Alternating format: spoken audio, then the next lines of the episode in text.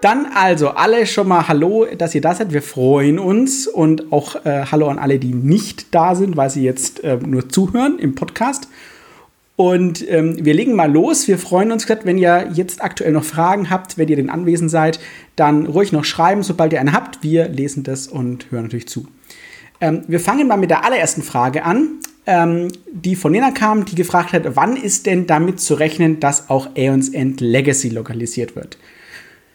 Ja. Ja. gute Frage. Nein, ist keine gute Frage. Ähm, wir müssen natürlich jetzt als nächstes ähm, für die Ewigkeit machen, unser deutscher Titel für, für War Eternal. Das steht jetzt ja an im, wir haben mal gesagt, wir sind so schnell wie möglich. Ich, ich vermute irgendwann im frühen Sommer, vielleicht früher, vielleicht später, äh, so schnell wir es so schnell wir können. Wir, wir loten tatsächlich gerade so ein paar Möglichkeiten aus, das ein bisschen flotter zu machen. Und dann dann schauen wir mal. Und danach das hast, ist das ja schon. Das hast du so formuliert, dass keiner damit was anfangen kann. Ich versuche mal konkreter zu werden, weil im Gegensatz zu dir kann ich das ja tun. Ist selbstverständlich. Äh, Auf geht's. Genau, also tatsächlich ist es so, äh, wir wollen natürlich das Ganze auch in der richtigen Reihenfolge releasen und dazu gehört nun mal, dass War Eternal als zweite Welle erstmal kommt. Und da ist es so, wir haben die Rechte schon gesichert. Wir warten jetzt darauf, dass sie uns endlich die Daten liefern, damit wir dann also gleich jemanden ransetzen kann für die Vorübersetzung. Und der Sinn bei der Vorübersetzung ist dann, dass wir das so schnell wie möglich, also der Punkt ist, wir haben drei Sachen, die auf dem Schreibtisch sind, die müssen erst weg. Und dann können wir das, äh, da das Päckchen zuschnüren. Wir haben derzeit einen Druckslot für, lass mich nicht lügen, erste Aprilwoche. Dass wir da Eons End, War Eternal, also für die Ewigkeit in der ersten Aprilwoche kriegen. Wenn ich sage, das ist der Druckslot, den wir derzeit haben, heißt das so, wenn irgendwas dazwischen kommt, kann sich das natürlich ein bisschen nach hinten verschieben.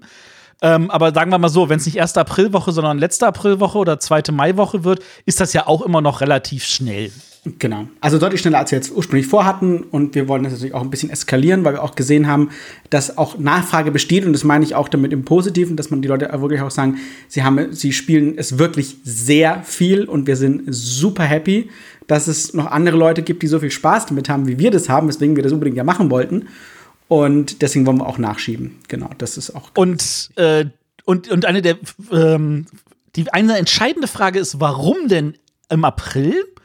Ähm, und da bin ich jetzt mal ganz frech. Ich bin jemand, der halt groß geworden ist mit etwas, das nennt sich der Deutsche Spielepreis. Für die meisten Hörer, die haben es vielleicht mitbekommen. Heute äh, wurde ja die aktuelle Top 10 für die 2020 bekannt gegeben. Und ich bilde mir ein, dass wenn wir im April noch mal irgendwie so einen kleinen Medienpush haben, so frei Motto, Leute, übrigens, Eons End, das mochtet ihr doch so sehr. Jetzt ist die zweite Welle da dass die Leute auch dann, wenn sie zwei Wochen später sagen, ach ja, richtig, der Deutsche Spielepreis, für was könnte ich denn da abstimmen? Vielleicht auch mal an uns denken. Das würde uns zumindest sehr freuen. Das ist so ein bisschen so Hintergedanke, was so in meinem Kopf abgeht, damit ihr das wisst. Aber keine Angst, wir haben das jetzt nicht irgendwie crazy getimed. Es ist tatsächlich, ist die, die Druckereien dank Corona und wegen Corona, je nachdem, wie man es an der Stelle möchte, die sind auch extrem ausgebucht und es gibt ja. also Druckslots für andere Sachen.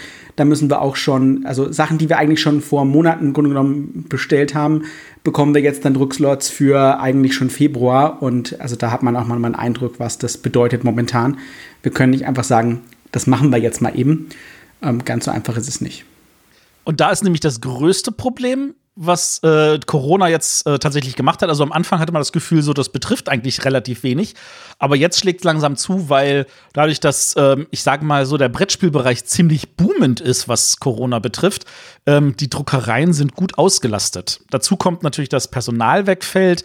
Ähm, weil die müssen getestet werden. Die waren jetzt gerade im Urlaub, ähnliche Sachen. Wenn da irgendeine Maschine ausfällt, dann verliert so eine Druckerei locker drei Wochen für alles. Dazu kommt in China jetzt auch zum Beispiel Anfang Oktober ist die Golden Week. Das ist so der zweite große Feierbereich äh, nach Chinese New Year, äh, wo auch für eine Woche in China alles stillsteht. Da passiert gar nichts. Ähm, wir haben bei anderen Projekten äh, ist es so, wenn du nicht schon längst gebucht hast, du kriegst jetzt auch keinen Container mehr vor dem Chinese New Year. Also wenn da jetzt irgendwas in China diese Woche vom Band läuft, nützt es dir nichts, weil du das erst irgendwann in der zweiten Oktoberwoche aus China rausbekommst und damit ist es erst Ende November hier. Das ist tatsächlich eine Riesenverzögerung, die so stückchenweise reinkommt. Ähm, und das sieht man, finde ich, auch dann zum Teil, wenn man auf die äh, Neuheitenliste guckt äh, für die Spiel Digital dieses Jahr. Die ist, ich würde mal sagen, rund 1000 Spiele kürzer als die von den letzten Jahren. Ja. Würde ich, würde ich auch sagen. Also es ist schon auffällig. Bisher Gut, zumindest. Aber das ist halt der Punkt, wenn, wenn die zweite Welle, um jetzt zurück zur Frage zu kommen, wenn die zweite Welle für die Ewigkeit, die kommt dann wieder gleich zusammen mit beiden Erweiterungen, die werden auch wieder gleichzeitig produziert. Wenn die dann im April oder Mai vom Band gekommen ist und verkauft wird, dann sitzen wir dran als nächstes und wollen Eons End Legacy lokalisieren. Das ist aber ein Monster. Und das kann sehr wohl sein, dass das dann auch noch mal zehn Monate locker braucht. Ja. Das ist einfach so. Ich meine, wir gucken mal, was das nächste Jahr bringt für uns, ähm, wie die Spiele ankommen. Das ist für uns natürlich auch immer, das, das ähm, ist vielleicht nicht so offensichtlich, aber äh, wir sind halt doch ein sehr kleiner Verlag. Und es ist für uns natürlich tatsächlich genauso, wenn jetzt die Spiele, die jetzt rauskommen, aktuell, wenn die gut laufen, dann heißt es für uns auch, dass wir im nächsten Jahr vielleicht halt auch ein paar ähm, Gelder haben, um zu sagen, hey, wir können uns vielleicht da einen, schon einen Vorübersetzer leisten oder vielleicht zwei und dann äh, geht es vielleicht flotter von der Hand, weil alles, was ich nicht machen muss, geht halt schneller, weil ich natürlich nur begrenzt Zeit habe und natürlich alles überwachen muss an der Stelle. Und das, wie gesagt, deswegen ist das tatsächlich der Erfolg für uns als Verlag, sagt auch, wie schnell wir arbeiten können, wie wir wollen natürlich nicht die Qualität äh, leiden lassen, das ist, kommt für uns nie in Frage. Und deswegen müssen wir einfach schauen, wie das am besten geht. Aber deswegen ist es, es kann tatsächlich sein, dass sozusagen der Zeitplan abhängig ist, keine Ahnung, wie gut Clash of Cultures läuft sozusagen. Ne? Also das, diese Dinge hängen voneinander ab an der Stelle. Es ist nicht so, dass das dass wir in Geld schwimmen und der Matthias nicht weiß, ob er seinen Porsche heute mit, mit Diamanten oder mit Rubinen betankt. Äh. genau. ich habe ein Auto, wo ich überlege, ob ich den, TÜV, den TÜV kriege nächstes Jahr. Alles genau. klar. So. Gut, ähm, ja, aber, aber wie gesagt, es kommt auf jeden Fall. Ihr müsst einfach nur noch ein bisschen Geduld haben. Genau.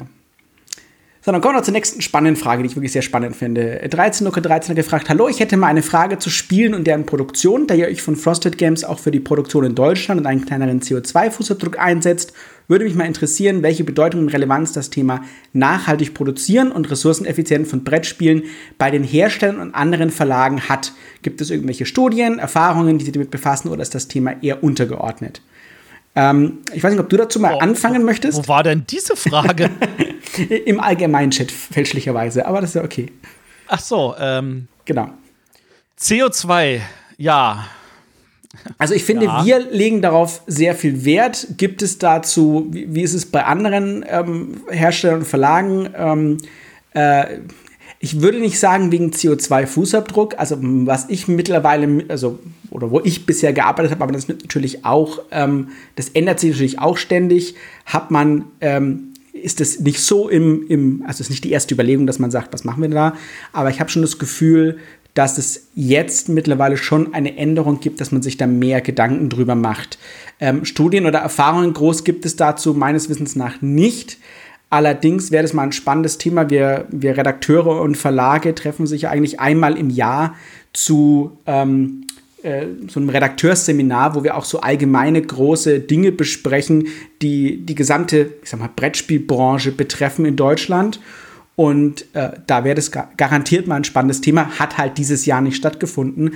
Aber finde ich spannend genug, dass man sich da mal ähm, Gedanken machen könnte, ob es da, ob's da was gibt. Wir haben ja tatsächlich gesagt, dass wir das jetzt auch draufschreiben wollen auf unsere Spiele mit Made in Germany. Äh, tatsächlich nicht, wie gesagt, aus dem Grund von, das haben wir das letzte Mal schon gesagt, aus Nationalstolz heraus, sondern weil es uns wichtig ist zu sagen, wir wollen ähm, damit zeigen, dass, es, dass wir in Deutschland produzieren, dass wir kürzere Produktionswege wollen. Ähm, ich weiß, wir haben auch viel äh, Flak bekommen für, für das Inlay in Aeons End, aber uns war es ja, oder Matthias war es besonders wichtig, auch, dass, dass wir eben nicht etwas Aufwendiges produzieren, was dann drei Viertel wegschmeißt. Ja? Also wenn wir sagen, wir wissen sowieso, ähm, dass, dass es, ne, das, das, das taugt, ich meine, kaputt sollte es nicht sein, das war tatsächlich ein Fehler, das haben wir auch schon mal gesagt.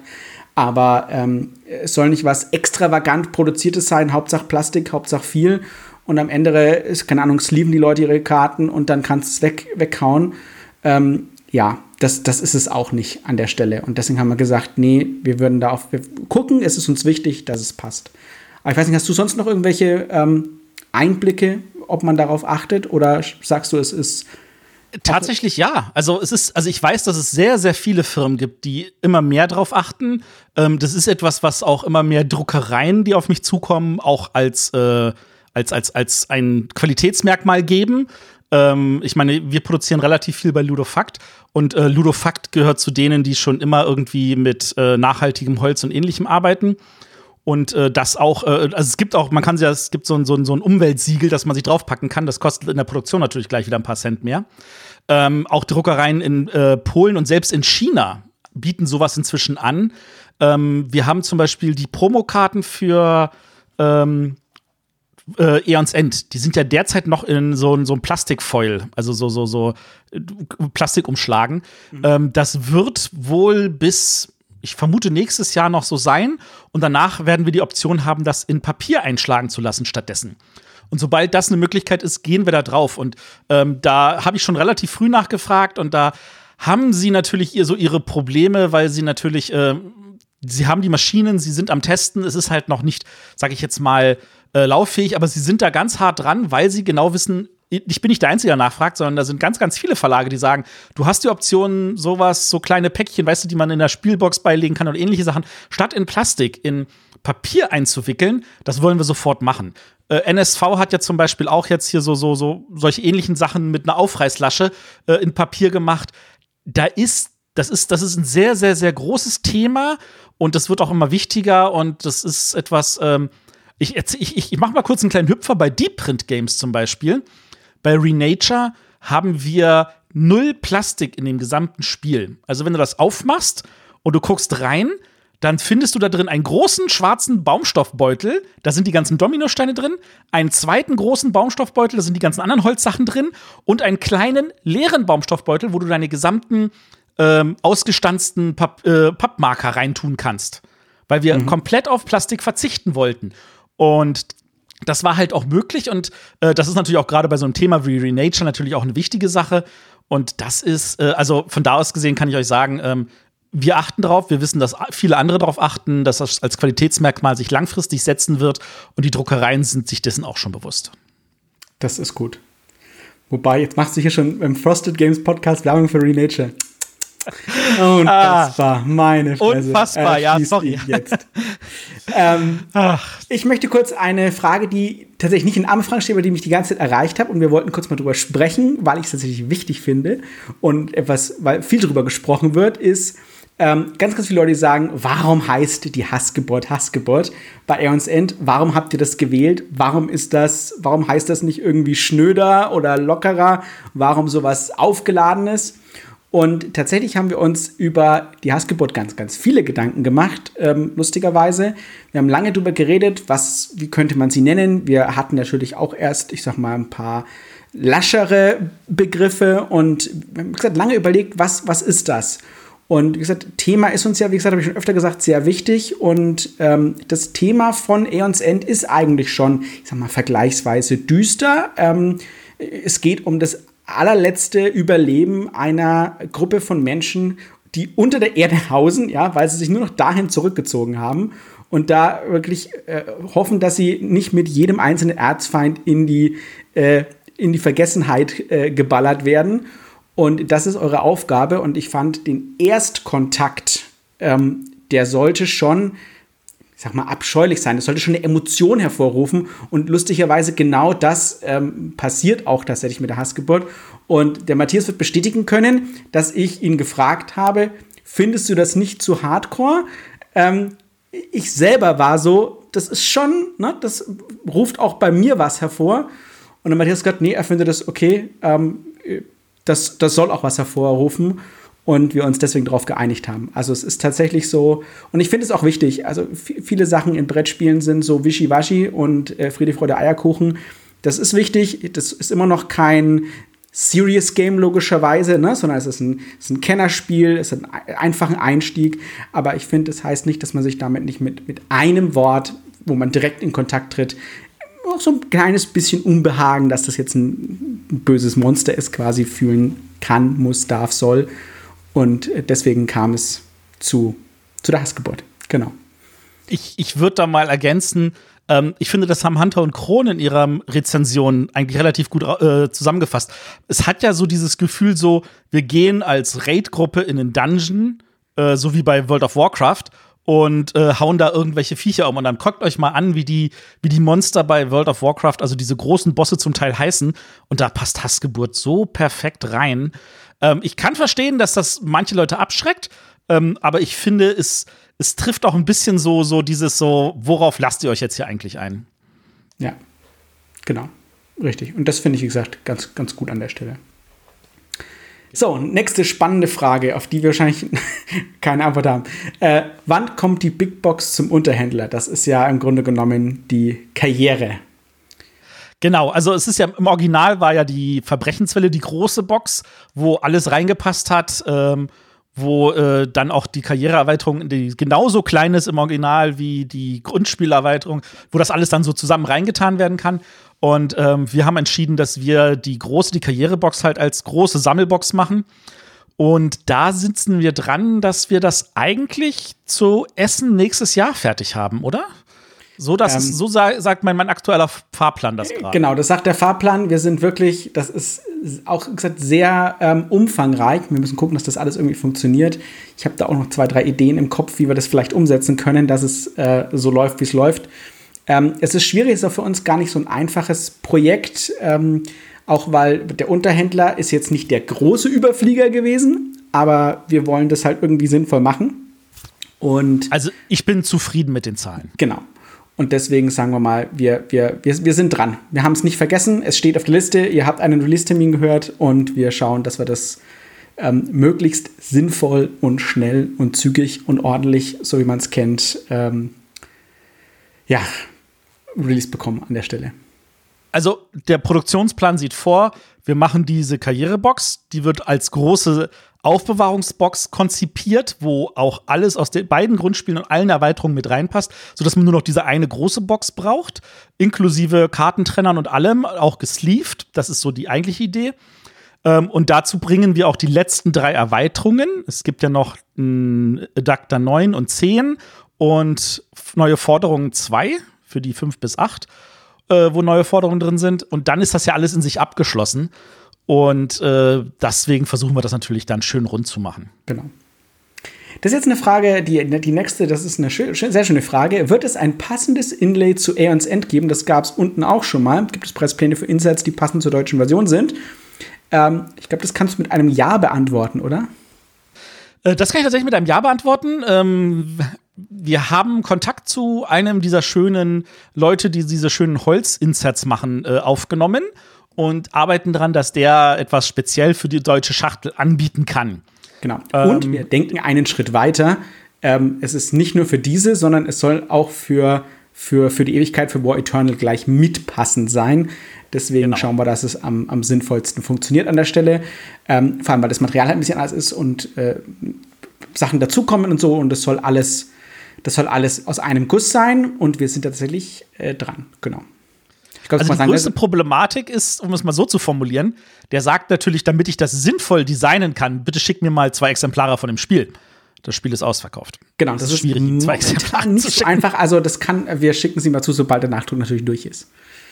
Also wir sind schon dran, dass wir ihm vorher irgendwie was zukommen lassen. Wir haben da jemanden, der ihm schon mal ein Exemplar zuschicken kann, damit er anfangen kann. Wir haben die gesamten Specs geschickt.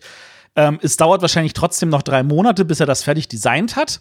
Ähm, von da aus gesehen, aber wir sind dran und äh, von, wir sind da ganz, ganz zuversichtlich, dass das total cool wird und dann könnt ihr auch ein richtig cooles Holz-Inlay euch äh, besorgen für Eons End und für Eons End für die Ewigkeit. Genau. Nächste sehr spannende Frage von Keron. Wenn ihr euch einen Spieleautor aussuchen könntet, um all seine zukünftigen Spiele herauszubringen, welchen Autor würdet ihr wählen und wieso? Hast du, hast du einen Lieblingsautor, wo du sagen würdest? Ich habe als ich diese Frage am Wochenende gelesen habe, dachte ich mir so, oh Scheiße, ich fange mal jetzt an nachzudenken. Hast du denn einen? Ähm, äh, ja und nein. Ähm, ich finde es schwierig. Also alle zukünftigen Spiele rauszubringen, weiß ich nicht.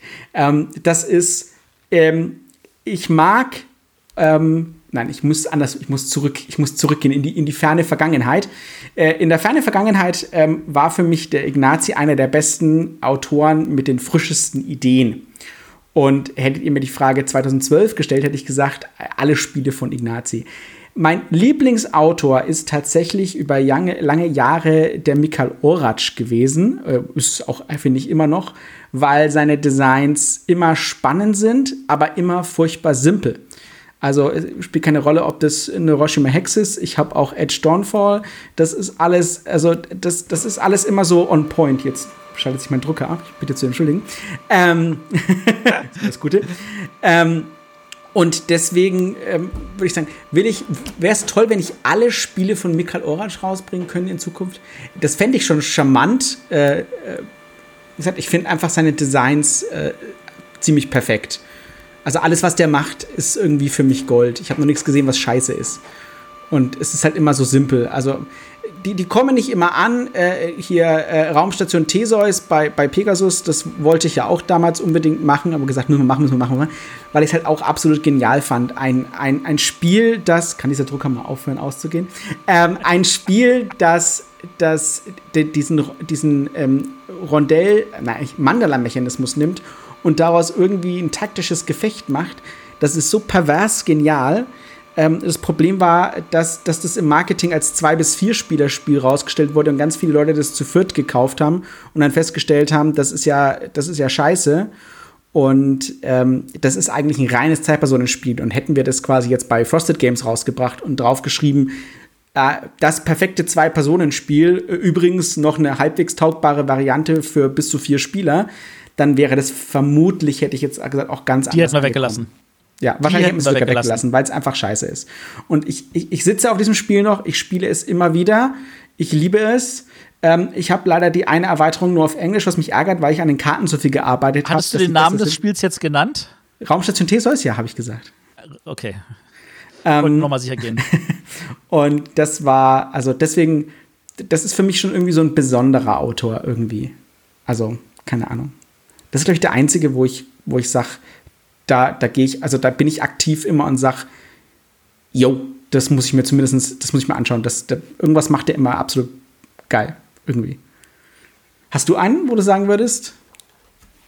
Jo? Also ich hatte natürlich immer mal irgendwie so Lieblingsautoren. Also vor 20 Jahren hätte ich da bestimmt Stefan Dorrer gesagt, vor 10 Jahren hätte ich da bestimmt Stefan Feld gesagt.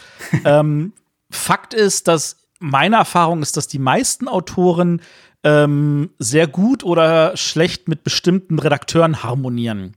Ja. Also mhm. ich finde, ein, ein Stefan Feld zusammen mit einem Stefan Brück, das ist tatsächlich ein ziemlich grandioses Duo. Ähm, und äh, auch ein, ein, ein Alexander Pfister mit einem Viktor Kobilke ist ein ziemlich grandioses Duo. Nicht umsonst sind Mombasa und Great Western Trail grandiose Spiele. Ähm, von da aus gesehen, ich glaube, ich wäre jetzt kein Redakteur, mit dem irgendein Autor besonders harmonieren würde.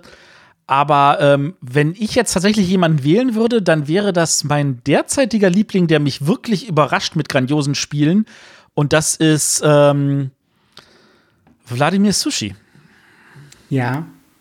Der war, früher hieß es immer, das ist der, der, der, der arme, die arme Version von Vlada Schwartil. Ne, so. Keine Frage. Also der, der Schwartil, der macht grandiose Spiele, wirklich, wirklich grandiose Spiele. Aber dem merkst du an, dass durch den Erfolg von Codenames denkt er irgendwie inzwischen ganz anders. Also äh, der, der hat einige Spiele, wo ich sage so, ja, die sind gut, aber nicht das, was ich eigentlich von ihm erwarten würde. Und bei dem Wladimir, da ich, hat man jetzt gemerkt, so, der hatte keinen Bock mehr, mit irgendwelchen Redakteuren zu arbeiten, weil er vielleicht halt selber nicht aus sich rauskam. Und deswegen hat er einen eigenen Verlag gemacht mit Delicious Games und dann so ein cooles Spiel wie Underwater Cities rausgehauen. Und äh, letztes Jahr ja dieses, ähm, ich sag jetzt mal Kinderspiel. Ähm, und auch dieses Jahr dieses Prag, was da kommt. Ja. Ähm, also von da aus gesehen, der macht mich schon an. Und einige von seinen Spielen liefen ja leider unter Radar hier. Ähm, Absolut. Ich bin ein großer 20. Fan von Jahrhundert. Ja, wollte ich gerade sagen, 20. Jahrhundert ist für mich ein habe ich das habe ich neulich wieder gespielt, ja, mit Leuten, die gesagt haben, oh, das ist ja richtig gut. ja, ja. Das ist richtig gut. oder, oder Pulsar, finde ich, ist auch äh, irgendwie so halb unterm Radar gelaufen. Und da, da finde ich die Aufmachung leider unschön. Ist leider nicht so sexy. hässlich, ja, das ist leider so. Äh, ja, ich wollte es nicht so ausdrücken. aber, also, ich, ich glaube einfach tatsächlich, also, das wäre einer, wo ich ein gutes, im guten Gewissen einfach sagen könnte, der kriegt auch die Redaktion alleine hin. Komm, gib mir das Spiel, ich bring's raus. Gut. Sehr interessant. Dann da ich next, welche IP würdet ihr gerne in einem Brettspiel umgesetzt werden? Egal ob Film, Serie, Digital Game etc. Das ist für mich ist das super simpel. Ähm, leider kommt es sogar schon raus. Ich würde unheimlich gern ein Stellaris als ähm, Brettspiel sehen. Aber. Darf ich sagen, dass ich das nicht kenne? ist vollkommen okay. Lustigerweise kommt es tatsächlich raus. Ich habe es schon irgendwie, ne, oder zumindest war es mal angekündigt. Ähm, vermutlich nur nicht so, wie ich es gerne in meinem Kopf hätte. Das ist natürlich das andere. Aber ähm, das ist was, wo ich sage, das, das fände ich ähm, super interessant. Ich warte immer noch auf ein sehr gutes Star Trek-Spiel. Ähm, was bisher rauskam, hat mich leider immer traurig gemacht. Äh, mit dem Keller in, zum Weinen gegangen. Ähm, das Ascendancy soll aber gut sein. Nee, das ist, ich glaube, ich besitze es, ich habe es gespielt. Der, der Alex Resch wird mir groß widersprechen, hat mir einen schönen Podcast zugemacht. aber ich fand's, ich finde es ähm, ich find's nicht gut. Es macht, ich finde es redaktionell äh, doof. Es macht Sachen, ich kann es begründen. Es gibt leider meinen Podcast nicht mehr, da hatte ich es ganz schön aufgedröselt, warum ich das große, große Krütze fand. Ähm, aber die Idee war schön und ich wünsche mir immer noch so ein richtig schönes, richtig schönes Star Trek-Spiel. Also es gab ja mal das, das Star Trek Frontiers, war ja interessant. Ähm, das Fleet Captains, tolle Idee, aber das war ja das alte WizKids, die das leider, ne, also diese, diese, diese, diese Hexkarten, ich, wenn man, je weniger man drüber spricht, desto besser ist es. Ähm, also ich mach, ich, ich mach ja. mich jetzt mal unbeliebt. Ich bin weder Trekkie noch Star Wars Mensch. Ja, ich bin ich, durch und durch. Ich bin mit, ich bin mit TNG aufgewachsen, wortwörtlich. Und äh, das ist für mich Lebensphilosophie und äh, kann ich, da kann ich einschlafen gehen. Meine Frau habe ich mit, mit Voyager an Star Trek rangeführt, die, äh, keine Ahnung, die summt die Star Trek-Melodie nachts, wenn sie ins Bett geht. Also es ist, ähm, wir sind da schon, wir sind da schon gut dabei. ähm, ja, also ganz ehrlich, also was, was ich momentan mit meiner, mit meinen Söhnen total wirklich durchgesuchtet habe, ich glaube, ich habe die neuen Serien mindestens zweimal komplett gesehen, wenn nicht dreimal. Ähm, Doctor Who. Ja, natürlich. Mein, mein Und das, das ist mir völlig schleierhaft, warum es so viele Doctor Who-Spiele gibt, wo man gegeneinander spielt. Das macht keinen Sinn. Und das eine, wo man halt kooperativ spielt, finde ich hässlich, kompliziert, dafür, dass es ein simples Würfelspiel ist ähm, hat mich nicht angemacht. Also da, also ein schönes Doctor Who-Spiel, kooperativ, dass man im Notfall solo spielen kann oder mit entsprechenden Rollen, so, so frei nach dem Motto, der eine ist der Doktor, die anderen sind die Companions oder sowas. Da kann ich mir so geile Sachen drin vorstellen. Gerade weil du auch völlige Freiheit hast, so, so, so Time Story-mäßig könntest du alle möglichen Abenteuer da drin erzählen. Absolut. Ähm, ja, aber da hat sich irgendwie noch keiner dran getraut, was Cooles zu machen. Für uns natürlich auf dem deutschen Markt doof, ne? Ähm, das äh, ist natürlich schade, weil das wäre was. Also, wie gesagt, ich habe erst, erst gestern ist mein Sohn, der ist kaum ein Jahr alt, aber ist schon mit seinem Sonic Screwdriver rumge rumgelaufen, den ich in meinem Keller habe. also, Die ist aber schon klar, dass wenn er dann zum, zum Fasching als Dalek gehen möchte, dass du dann was falsch gemacht hast. Absolut, das ist vollkommen richtig. Da muss ich aufpassen. Ähm, genau. Äh, dann, dann kommen auf eurem YouTube-Channel noch mehr Videos, beziehungsweise welche Spiele werden wir noch sehen auf eurem YouTube-Channel?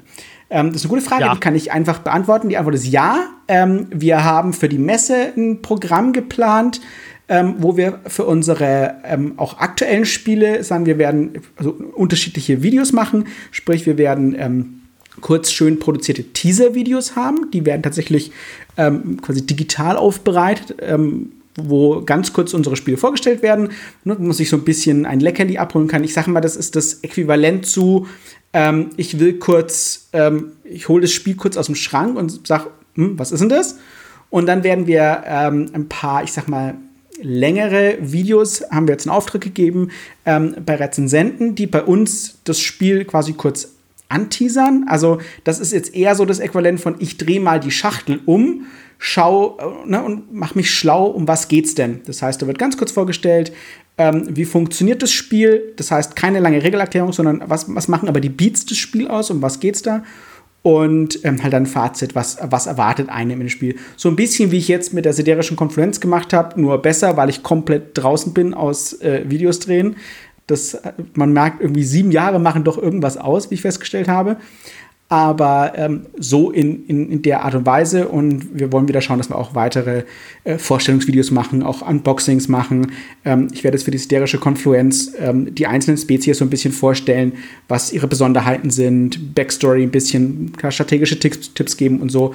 Ähm, also so, so, so Content auf alle Fälle mehr und das wollen wir auch äh, in Zukunft aufrechterhalten. Genau. Genau. Ähm, die Frage von Lemonhurst haben wir, glaube ich, schon geklärt. Werdet ihr wie zuletzt bei der Grundbox von Aeons End auch bei War Eternal die beiden Kernerweiterungen bringen? Die Antwort ja. lautet ja, genau. Ähm, wie ist das Fazit vom Spiel Reikold? Ist eine weitere Zusammenarbeit mit Uwe Rosenberg geplant? Das ist doch mal dein Territorium. Das ist fast vor mir, möchte ich sagen. Fast. Fast, ja. Du hast die Anleitung am Ende noch aus dem, aus dem Sand geholt, sage ich jetzt mal. ähm, also das Fazit von dem Spiel Reikold ist, da hat der Matthias eine Menge gelernt. Ähm, das ist übrigens so ein internes Codewort für, da habe ich ziemlich viel in den Sand gesetzt. Ähm, ich habe das Glück gehabt bei Reikold, dass ich gleich bei der ersten Auflage neun Partner hatte. Das ist also schon ziemlich viel. Äh, die, die sind zum Teil auf das Spiel angesprungen, bevor sie auch nur wussten, wie es funktioniert, einfach nur, weil sie das Cover gesehen haben. Ähm, das hat dafür gesorgt, dass es zumindest finanziell jetzt kein Totalcrash war oder so, sondern dass das relativ gut funktioniert hat. Aber ähm, ich würde mal sagen, ich habe viel falsch gemacht in dem Sinne, dass ich das Spiel für die Zielgruppe, die es hat, nicht designt habe, äh, also developed habe, sondern für eine Zielgruppe, für die ich das Spiel verkaufen wollte. Ja. Ähm, ich glaube, wenn man das Spiel halt tatsächlich kleinere Schachtel, nicht so überproduziert, Preispunkt sagen wir 25 bis 30 Euro, dann wäre das tatsächlich ein Riesenrenner gewesen. Wobei so man sagen muss, finde ich jetzt, ähm, wenn du jetzt guckst, dass das Spiel ja vergleichsweise erfolgreich war in Amerika, ja, ich weiß nicht, das Einzige, ja. wo es eine zweite Auflage gab? Will ich mir das Nee, es gab, es gab bei niemandem eine zweite Auflage. Okay. Aber man, man liest ja auch immer wieder und hört auch mal wieder was von, von, von Reikold in Amerika. Ähm, die haben auch kein Problem mit dem Preispunkt. Und die schätzen, also man merkt halt schon, wir sind wieder im Billigland Deutschland, da war das halt schon sehr teuer. Und wenn du dann so viel zahlst, dann haben die Leute sich gewundert, warum quasi nicht noch mehr Material drin ist. Und das ist halt, ähm, ja, wie soll ich sagen, das ist halt für uns immer die, die ewige Krux als kleiner Verlag. Ne? Ähm, das, das wird leider nicht besser. Das ist einfach, wir, wir können, das, das geht bei uns nicht zusammen. Eine kleine Auflage und tolles Material, also richtig geiles Material, das beißt sich halt. Das heißt am Ende dann hoher Preis. Und wenn das halt nicht geht, weil das nicht ankommt, dann ähm, ja, schießen wir uns immer selber in den Fuß. Das war halt so ein bisschen doof also wir konnten halt das Material, das drin ist, in der Form auch nur so anbieten, weil die erste Auflage mit so vielen Partnern schon möglich war. Ansonsten hätte das Spiel wahrscheinlich noch teurer sein müssen, was definitiv noch ein Killer gewesen wäre. Ähm, aber unabhängig davon, also nicht, dass es jetzt der Erfolg war, das ist ja auch schwierig bei 1300 Releases im Jahr äh, das eine Spiel zu haben, das dann ein Erfolg ist.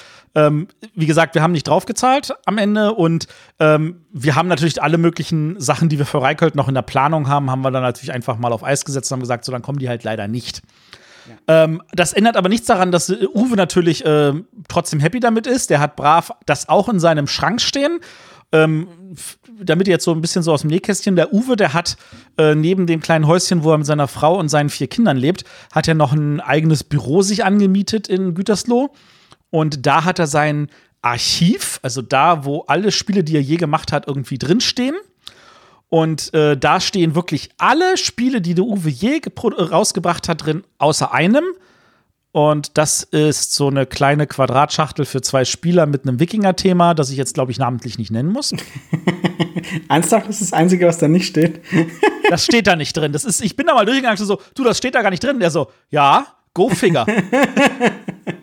Und ich habe ihn einmal gefragt, so, ich habe ihn einmal gefragt, so, warte mal, was ist denn da schiefgelaufen? Und er so, naja, er, er äh, wollte eigentlich am Ende schon nicht mal mehr, dass sein Name auf der Schachtel steht.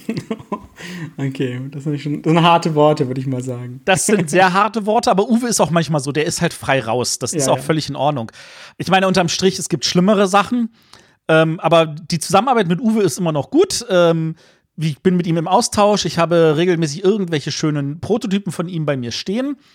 Ähm, es ist leider immer so schwierig sozusagen, das ist jetzt genau das, weil äh, wir, wir tasten uns noch einander ran, welche Spiele passen zu uns und äh, welche Spiele passen vielleicht zu anderen Verlagen, weil der Uwe natürlich, der bedient auch ein äh, Würmgold, der bedient auch ein Feuerland, der bedient auch ein Lookout und der bedient auch eine Edition Spielwiese.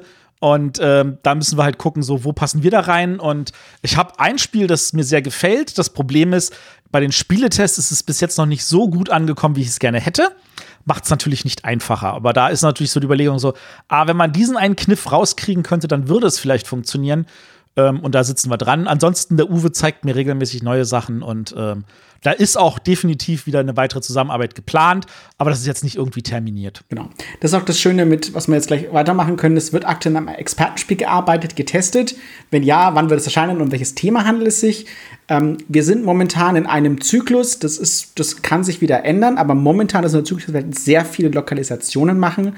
Und ähm, das heißt nicht, dass wir aktuell keine Spiele machen. Wir haben zum Beispiel nächstes Jahr im, ähm, im Herbst, wenn alles gut läuft, das ist auch wieder was Größeres, wo wir eine Neuauflage machen. Ähm, der, das ist quasi nichts Aktuelles, aber das ist was, ähm, was wir auch, ich sag mal, selber ein bisschen weiterentwickeln. Und ähm, ja, das ist ähm, ich weiß, nicht, ich weiß noch, welches Spiel du anspielst. Also ja.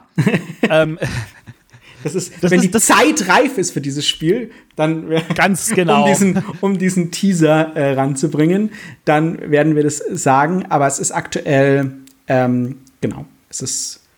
Das ist ein Spiel, da haben wir den Vertrag vor, ich glaube, inzwischen drei Jahren irgendwie unter Dach und Fach gebracht. Und seitdem sitzen wir in der Entwicklung für dieses Spiel. Und äh, die größte Problematik ist, dass wir an einem Punkt waren, wo wir gesagt haben, komm, wir schmeißen alles über den Haufen und fangen von vorne an.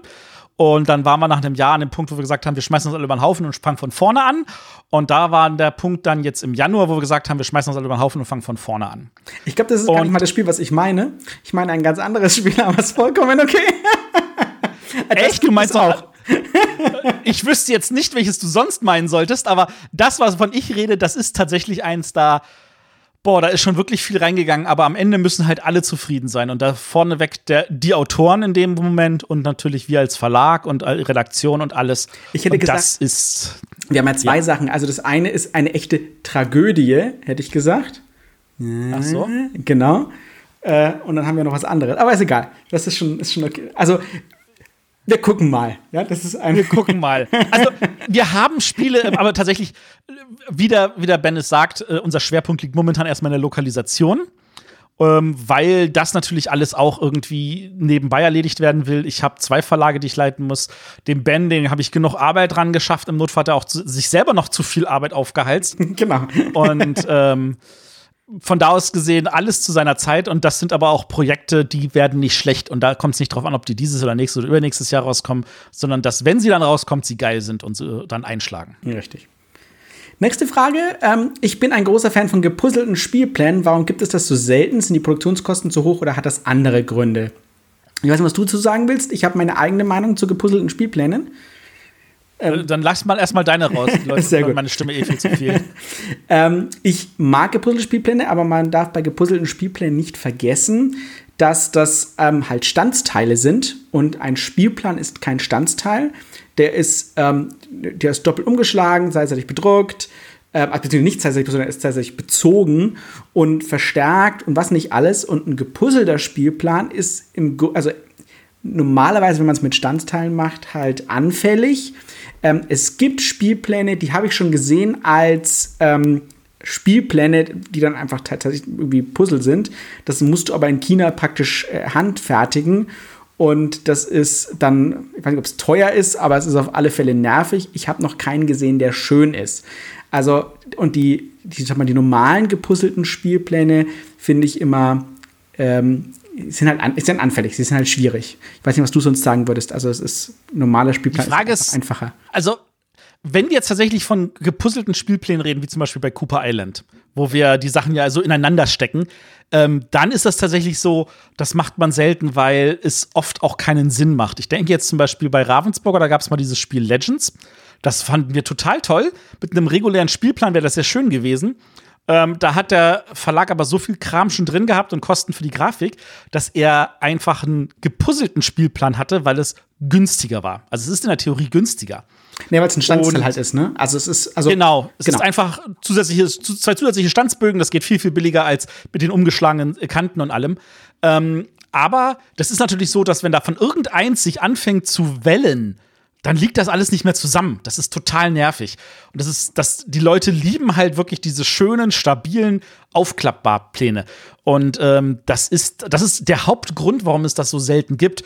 Und wenn es das gibt, dann wirklich nur, weil das Sinn macht. Also bei Cooper Island, finde ich, macht es Sinn, weil du tatsächlich die Insel anpassen kannst an, spiele ich alleine zu zweit, zu dritt, zu viert und sich dann diese, diese Halbinseln, die man da dranhängt, entsprechend auch so hinhängen kann, wie man am Tisch sitzt.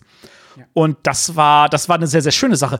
Aber das ist halt eher so die Ausnahme, wenn es Sinn macht. Und ansonsten ist das, äh, also um es mal zu sagen, wir haben die, die, die, die solche Stanzdinger, da, da ist ja einer, der muss per Hand, muss der ja diese, die, äh, die Werkzeuge da zurechtbiegen. Also der, der kriegt von uns die, die, die Stanzvorlage. Äh, das wird dann mit einem Laser auf Holz äh, gepackt und dann muss der da reincutten und muss da diese äh, Schneidemesser anbringen in der richtigen Biegung. Ja. Und, und wir mussten für Cooper Island, ich glaube, drei oder vier äh, mal nachbessern, bis das so funktioniert hat, dass das sauber ist und dass das schön zusammenpasst. Ja, und das ist natürlich auch zusätzliche Kosten, die entstehen. Richtig, und das ist das Schwierige. Ich habe eine, ich habe mal, also auch Puzzlenasen sind schwer zu machen, wenn man es nicht äh, quasi diese vorgefertigten Puzzle hat. Ne? Ähm, ich hatte für ein, bei Pegasus äh, so ein Sieben-Zwerge-Spiel ähm, mit wirklich habe ich die Puzzlenase gemacht, damit man das eben, damit man so einen Spielplan reinmachen konnte. Und es war gar nicht einfach, eine Puzzlenase zu finden, die funktioniert, weil das produktionstechnisch gar nicht so einfach ist, das so abzustimmen. Und dann musste das genug Spiel haben, aber nicht so viel Spiel, dass es äh, dann halt auseinanderfällt und nichts mehr bringt. Ne? Aber ja, das ist schon richtig. Das, das ist einfach ja. nicht einfach. Ich habe an dieser Stelle eine kurze Frage an unsere Hörer. Ähm, also schreibt uns einfach mal irgendwie in die Kommentare auf der Webseite oder hier den Discord-Channel oder auf Twitter oder Facebook und lasst uns mal wissen, ähm, wenn Frosted Games einfach mal Bock hätte, reguläre Puzzle, also wirklich 0815 reguläre Puzzle zu machen. Ähm, von irgendwelchen Covern. Also ich könnte ein Cover von Reikold nehmen oder von Unterhändler oder auch von, von Eons End oder sowas, dass man sich dann so als 500-Teile-Puzzle irgendwie so an die Wand hängen kann. Wäre das etwas, was, was ihr kaufen würdet oder nicht? Ähm, da ja. habe ich halt die Überlegung. Also da muss man mal schauen. Ich, ich, ich gehe mit der Idee immer schwanger, aber irgendwie sagen mir alle, nee, das wird keiner kaufen. Und dann brauche ich es natürlich nicht zu machen. Ich sage ja immer, das kann man auch sagen, ähm, wenn man eine Neuinterpretation des Covers wäre als irgendwas Besonderes, wo man es quasi wiedererkennt. Es gibt auch diese schönen Poster auf BGG. Ähm, sowas fände ich halt auch interessant. Also Vielleicht kann man es auch als das Variante Das kostet aber wieder Geld. Natürlich. Die alte Frage, das kostet Geld. Ja. Naja, also. ich, ich, kann, so ein, ich kann, ich kann so, ein, so ein Cover von einem Bild, das ich schon habe, wenn ich da entsprechend eine Auflage plane, dann kann ich sowas in einer kleinen Schachtel 500 Teile für, sage ich jetzt mal, 12 Euro anbieten. Wenn ich da selber erstmal ein neues Bild machen würde, dann kostet das Ding schon locker 20 Euro ich weiß halt nicht, ob jemand ein 500 Euro 500 äh, Teile Puzzle für 20 Euro kaufen möchte. Das ist wohl wahr. Ja. Aber wie gesagt, äh, wenn ihr das hört, äh, schreibt uns mal hier auf Discord oder Twitter oder Facebook oder so und lasst es uns mal wissen. Sind wir neugierig. Ähm, dann haben wir, das hatten wir schon, ah genau, ähm, habt ihr schon genauere Pläne für die Spiele geteilt? Sucht ihr eventuell Erklärer? Das spielt uns sehr in, in, in die Karten, weil wir tatsächlich fragen wollten. Ähm, ja, wir suchen Erklärer. Wenn ihr Lust habt, ähm, meldet euch. Denn äh, wir wollen ja tatsächlich auf, hier auf Discord mit Moderatoren auch was bieten. Und ähm, ja, suchen wir. Also bitte gerne melden. Haben wir schon genauere Pläne? Ähm, ja, haben wir. Ähm, wir werden halt unsere Spiele tatsächlich anbieten. Ihr werdet ja auf Tabletopia spielen können. Ihr werdet mit uns reden können.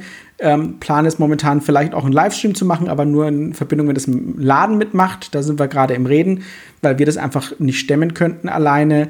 Ähm, wenn vielleicht sonst hier irgendjemand zuhört und sagt, jo, könnte ich machen, hätte ich Bock drauf, dann ähm, auch gerne vermutlich melden, weil gesagt, wir haben noch nichts fest. Das ist aber halt eine spannende Idee. Also ruhig, ruhig melden. Wir haben Pläne, wir wollen das anbieten. Ähm, aber äh, wir sind immer noch auf der Suche. Also gerne, wenn ihr, wenn ihr uns Content quasi helfen könnt mitzumachen, sind wir auch sehr froh.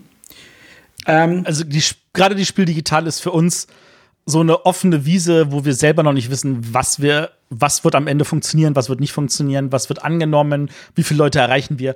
Wir sind da selber am Raten, wir gucken, dass wir da einfach mal mit Augen zu und durch am Ende sagen können, ja, das war geil, was wir gemacht haben und wir sind zufrieden oder okay, wir haben einiges dabei gelernt und äh, das nächste Mal machen wir es besser. Genau. Ähm, nächste Frage war, wie ist es eigentlich dazu gekommen, dass ihr beim Kemet Kickstarter dabei wart? Wollt ihr das Spiel eh übersetzen? Nein, wollten wir nicht. Also nicht, dass wir sagen, uh, Kemet, wir machen mit. Ähm, es war eher anders. Ähm, ich, wir wussten, dass eine Neuauflage von Kemet kommt. Und ähm, wie so üblich habe ich dem Matthias immer gesagt, guck mal, es kommt eine Neuauflage von Kemet. Ähm, und äh, Kemet ist eins meiner, meiner Lieblingsspiele. Ich finde es immer noch fantastisch.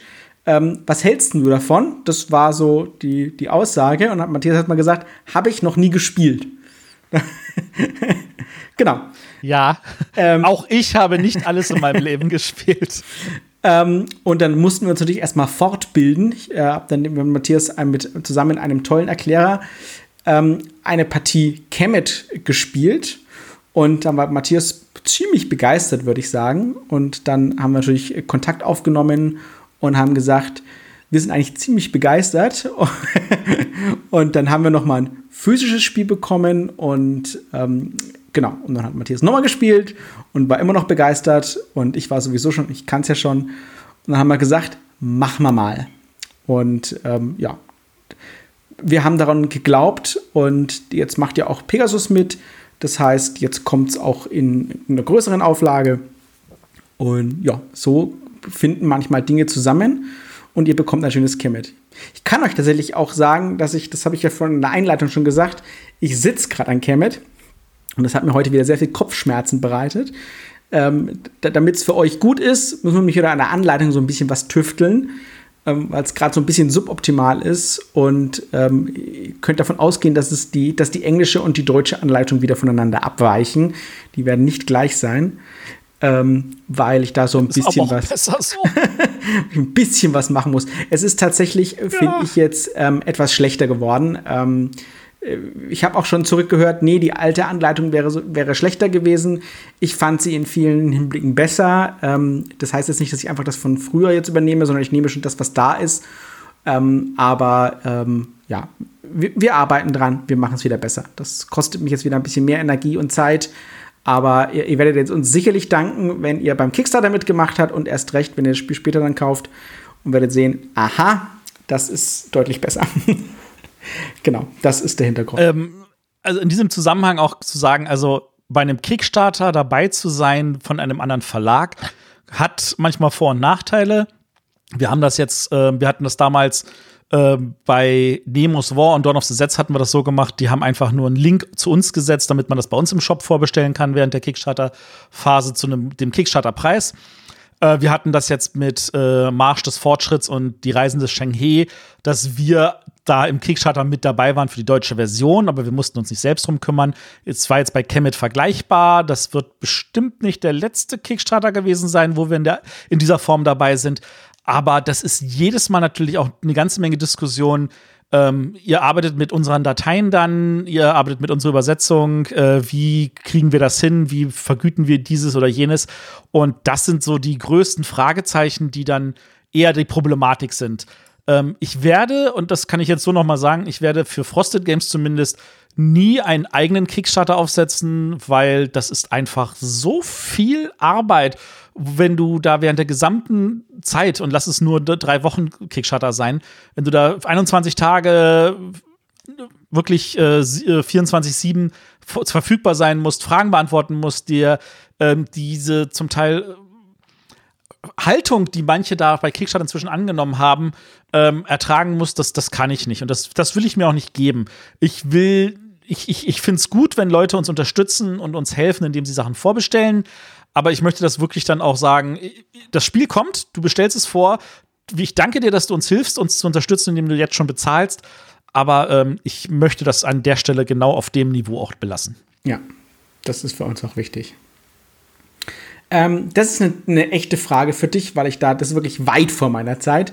Was hat Matthias an die Zünfte von London gereizt, dass er die Lokalisierung angeht? Wie würde er das Spiel bewerben? Ich denke, das spielt auch nochmal dran, weil es in unserer Shop-Aktion drin ist. Wer es nicht sieht, wir haben aktuell 25% auf unseren Frosted Shop.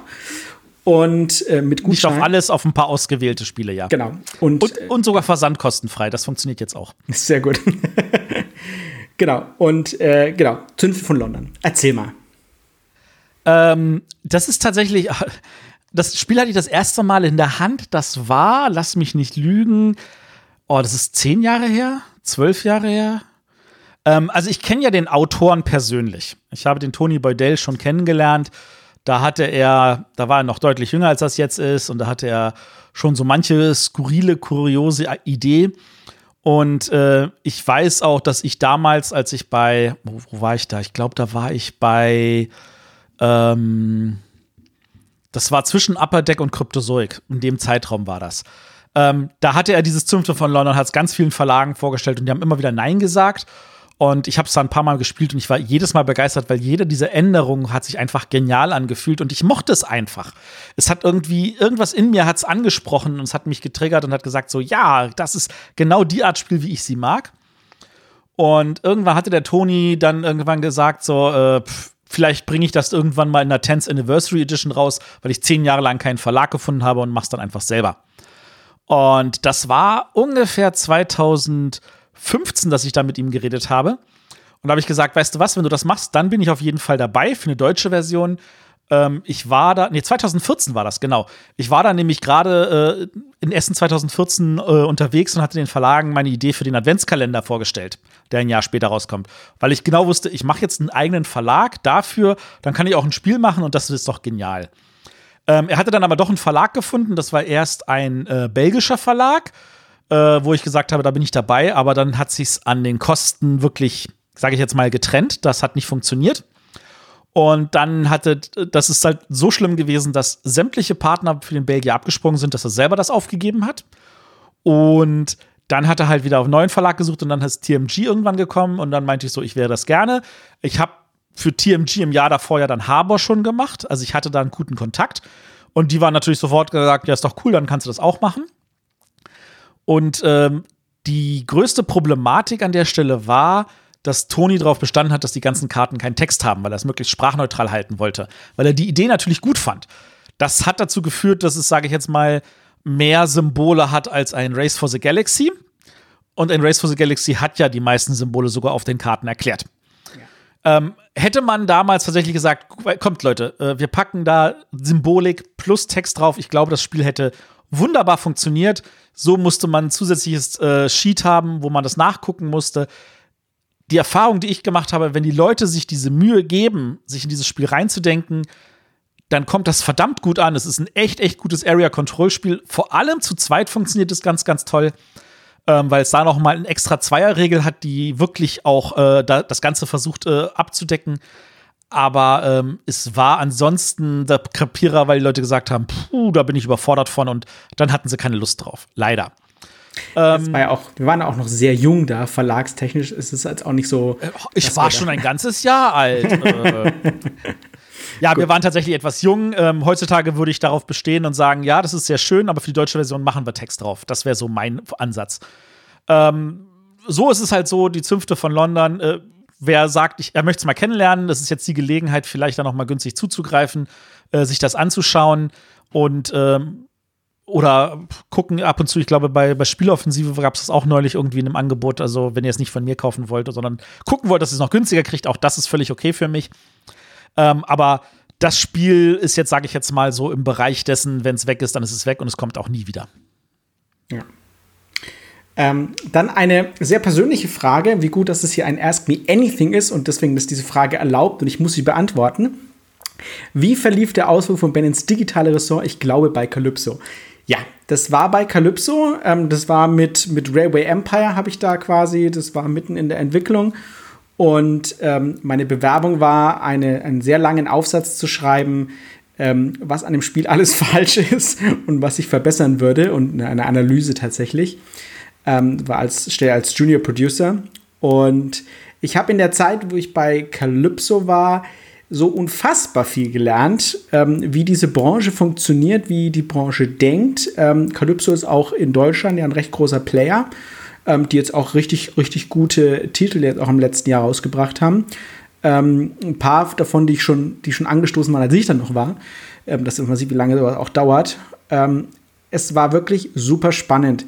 die, die Rolle, die ein Junior Producer bei einem Publisher hat, ist auch sehr nah an dem, was ich jetzt mache, aber ohne die ganzen Möglichkeiten einzugreifen. Das heißt, ich wusste, ich kann ganz genau sagen, ne, äh, das ist, so muss das sein, so, aber ich habe ich kann immer nur sagen, ist gut, ist schlecht, aber ich bin ja nicht der, ich bin ja nicht der Entwickler. Und der Entwickler macht die Arbeit. Das heißt, ich muss es am Ende abnehmen, aber ich habe keinen, keinen aktiven Einfluss.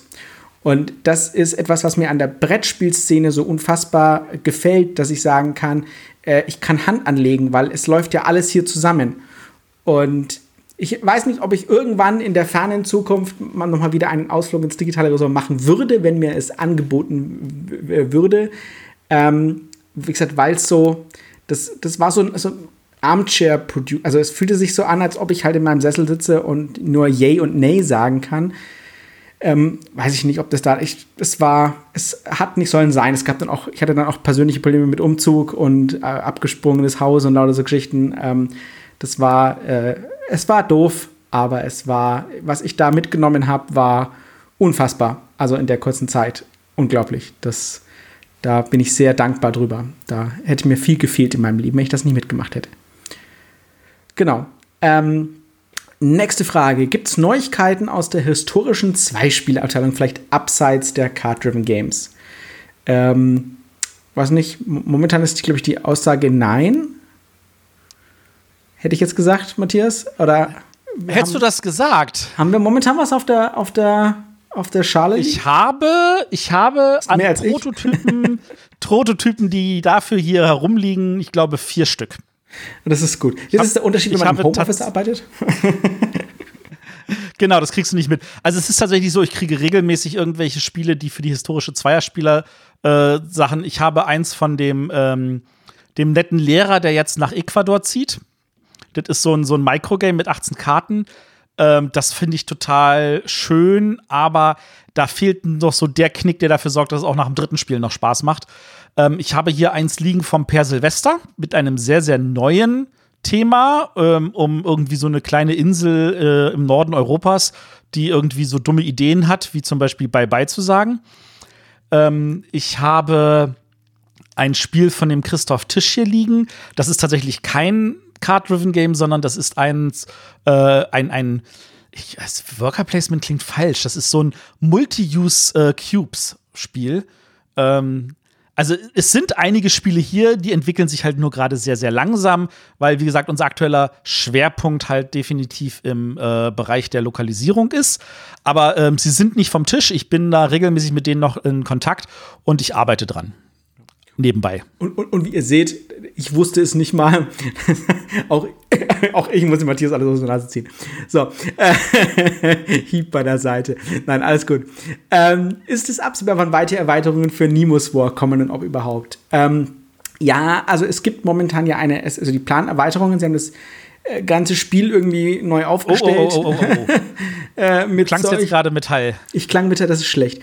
Ähm, also sie machen alles neu ähm, momentan, die Anleitungen werden neu aufgestellt. Ähm, also alles, was ich im Grunde genommen gemacht habe, ist dann für die Hose, weil sie da halt als alle Erweiterungen mit einarbeiten wollen.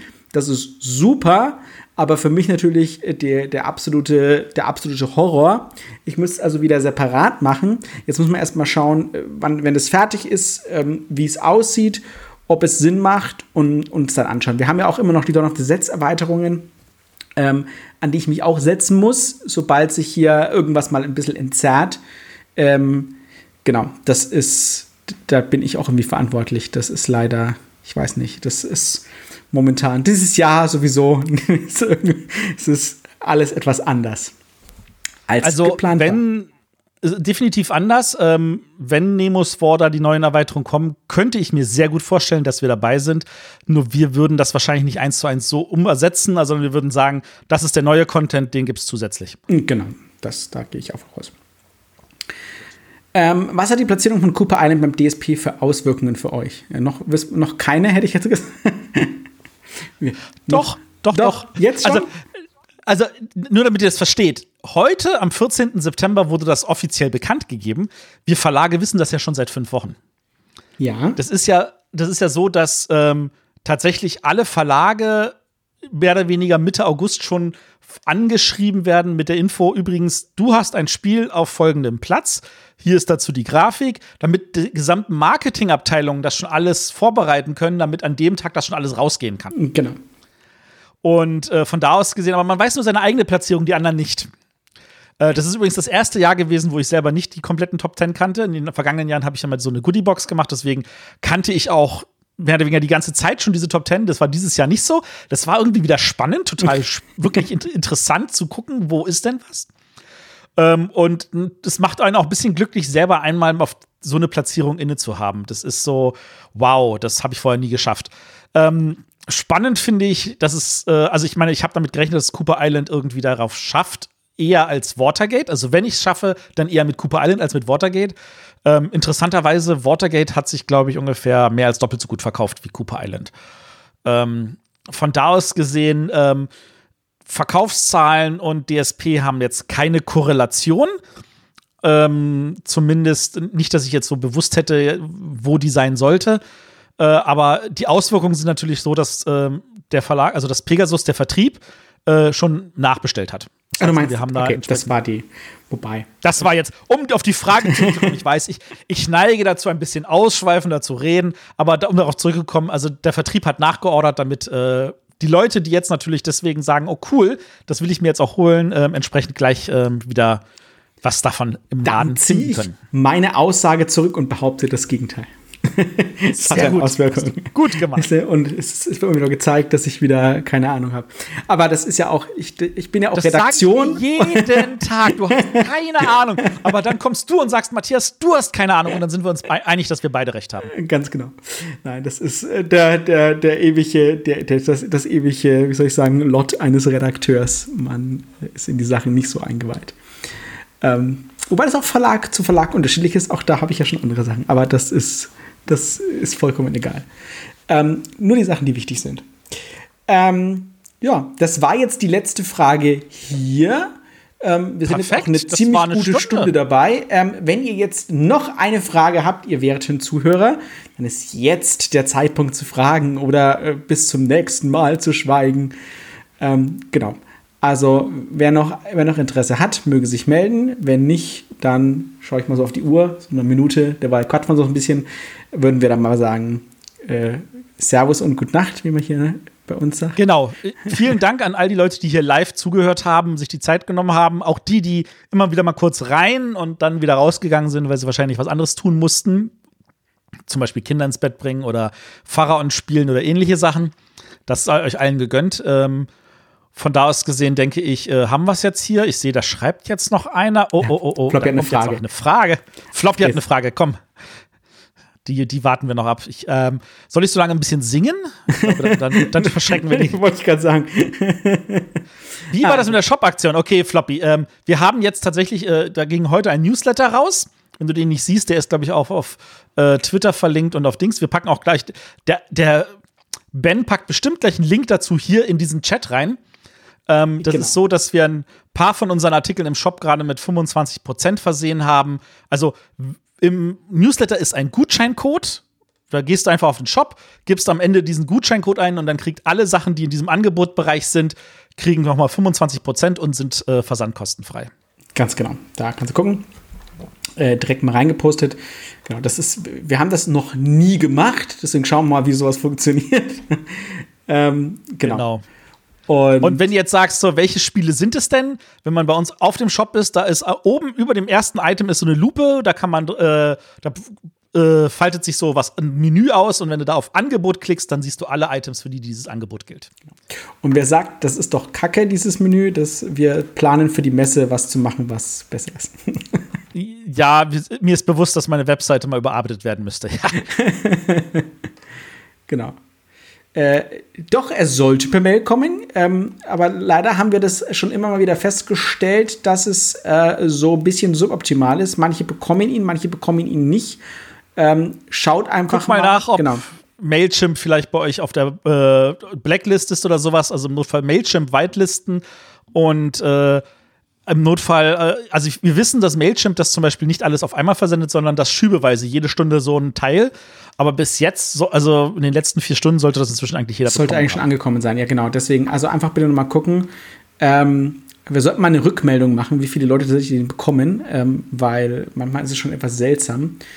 Ähm, weil viele Leute sagen, wir schicken darauf auch Updates zu unseren Projekten und so und die Leute bekommen ihn dann nicht. Das ist dann immer so ein bisschen doof, weil die sagen, ich habe nicht von euch gehört. Ich so, dass wir schreiben uns hier die, die Seele aus und äh, keiner hört's. Beziehungsweise ja, die Leute aber zumindest kann ich sagen, normaler, tatsächlich bei 90 Prozent der Newsletter haben wir eine äh, Empfangs-, also eine Open-Quote von irgendwie 70, 80 Prozent, was schon sehr angenehm ist. Ja, genau. Ah ja, siehst du hier. Gut. Vorrangig. Wunderbar. Dann, wie gesagt, vielen, vielen Dank, dass ihr mit dabei wart oder vielen Dank, dass ihr jetzt zugehört habt, wenn ihr quasi schon die Aufnahme gehört habt. Und wir freuen uns. Ähm, wir werden jetzt erstmal, das wird jetzt erstmal ein bisschen ruhen. Vielleicht wäre das was für, da, für nach der Messe. Und ähm, wenn wir den, den, den berühmten Teaser vom Anfang äh, verkünden können, dann werden wir das gewiss in unserem nächsten Podcast tun. Ich gehe davon aus, wir werden es vor dem Podcast noch in einem extra Newsletter tun. Äh, das. Äh, wann ist unser nächster Podcast? Na, unser nächster Podcast ist tatsächlich erst in drei Wochen. Ah, Sauerei. Schon so lange hin. Oh. Und da, da, wir den theoretisch, also das werden wir definitiv extra noch mal vorher ankündigen mit einem extra genau, Newsletter. Definitiv. Gut, Alles dann klar. schönen Abend. Viel Spaß beim Spielen. Genau. Passt auf euch auf. Tschüss. Ciao.